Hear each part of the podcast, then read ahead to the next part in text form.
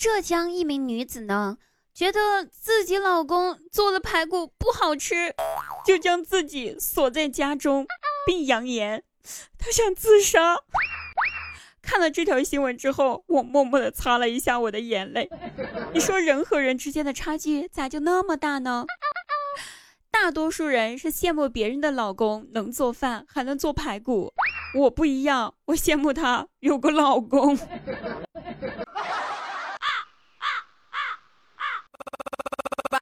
Hello，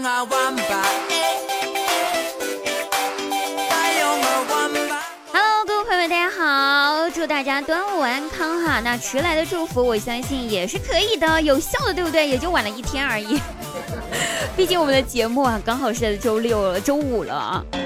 但是呢，还是给大家送上一句端午安康，开心滴答不开心，更要听滴答。喜欢滴答朋友记得把关注点上，好啦，喜马拉雅所有滴答观众四个字点击关注订阅，笑话日常节目解锁更多的笑话姿势。滴答呢，七月三号的晚上就回来直播了，记住是七月三号晚上，七月三号晚上有空的朋友们可以来直播间听滴答唱歌哟，不见不散。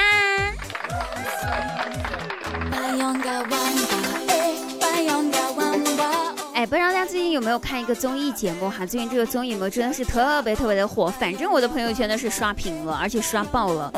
我猜大家应该都看了吧？这个节目叫做《乘风破浪的姐姐》呀。看完这个节目之后，我就一个感想，啥呢？人各有命呀。唉，姐姐们可以参加《乘风破浪的姐姐》，哥哥们也可以参加《披荆斩棘的哥哥》，而我。我只能参加混吃等死的废物。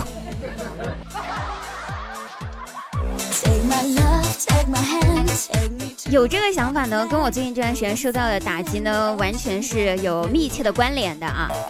这样式儿的是这样的，因为我前几天呢看了一条新闻，说是安徽省黄山市有一名小偷进出监狱两次，警察问他为什么屡次犯错不改呀？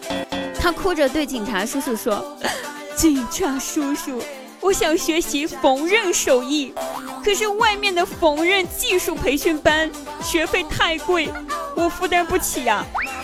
上次关押的时间太短，我还没来得及学完这门技术就出来了。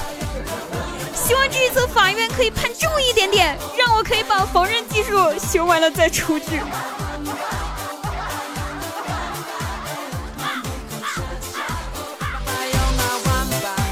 反正看完这条新闻之后，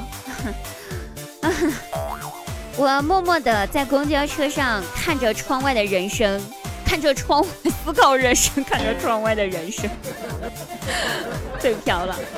看我真的是一个废物了。然后呢，这个时候就听到车上有几个农民工的大哥在聊天，下班时间嘛，大家都在聊天。然后听到他们在聊天，聊天内容呢。有一位大概是泥水工吧，那泥水工 A 就问，就说：“哎，你们听说了吗？那个小米九啊，这个手机很不错，你们知道多少钱吗？”然后那个瓷砖 B 就回答说：“这个我知道呀，我听说这个手机要两千九百九十九元呢。”说完这句话之后。只见车上一旁的几个上班族默默地从兜里面拿出了自己的苹果手机来刷。泥水工 B 接着说：“我去，这手机两千九百九十九，这么贵啊，都快赶得上我一个星期的工资了。”然后这个时候呢，只见刚才。拿苹果手机出来刷的那几个人，默默的把自己的手机又收回了兜里面。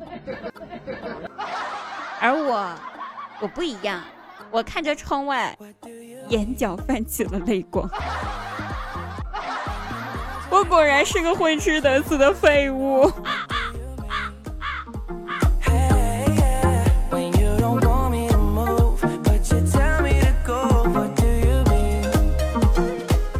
于是回到家了之后，我心想，我回家了之后总能有自己的地位吧，对不对？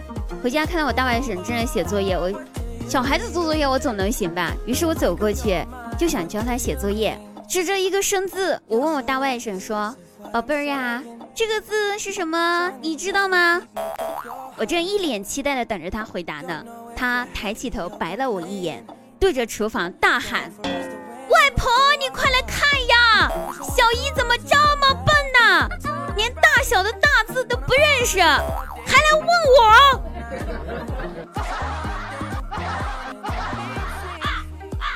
到此，各位朋友，我真的是个混吃等死的废物。麻烦各位，如果这档节目开播了的话呢，请第一个联系我，毕竟我是废物本物。好，各位朋友们，我们下期节目再会啦，拜拜。